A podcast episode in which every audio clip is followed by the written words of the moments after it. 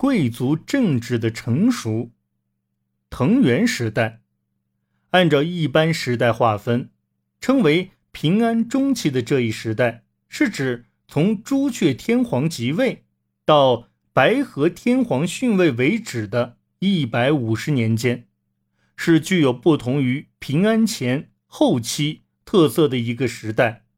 无论是在以藤原氏为中心的贵族政治的成熟方面，还是在庄园制度显著发展方面，以及在国风文化的辉煌成长方面，都是具有鲜明特色的。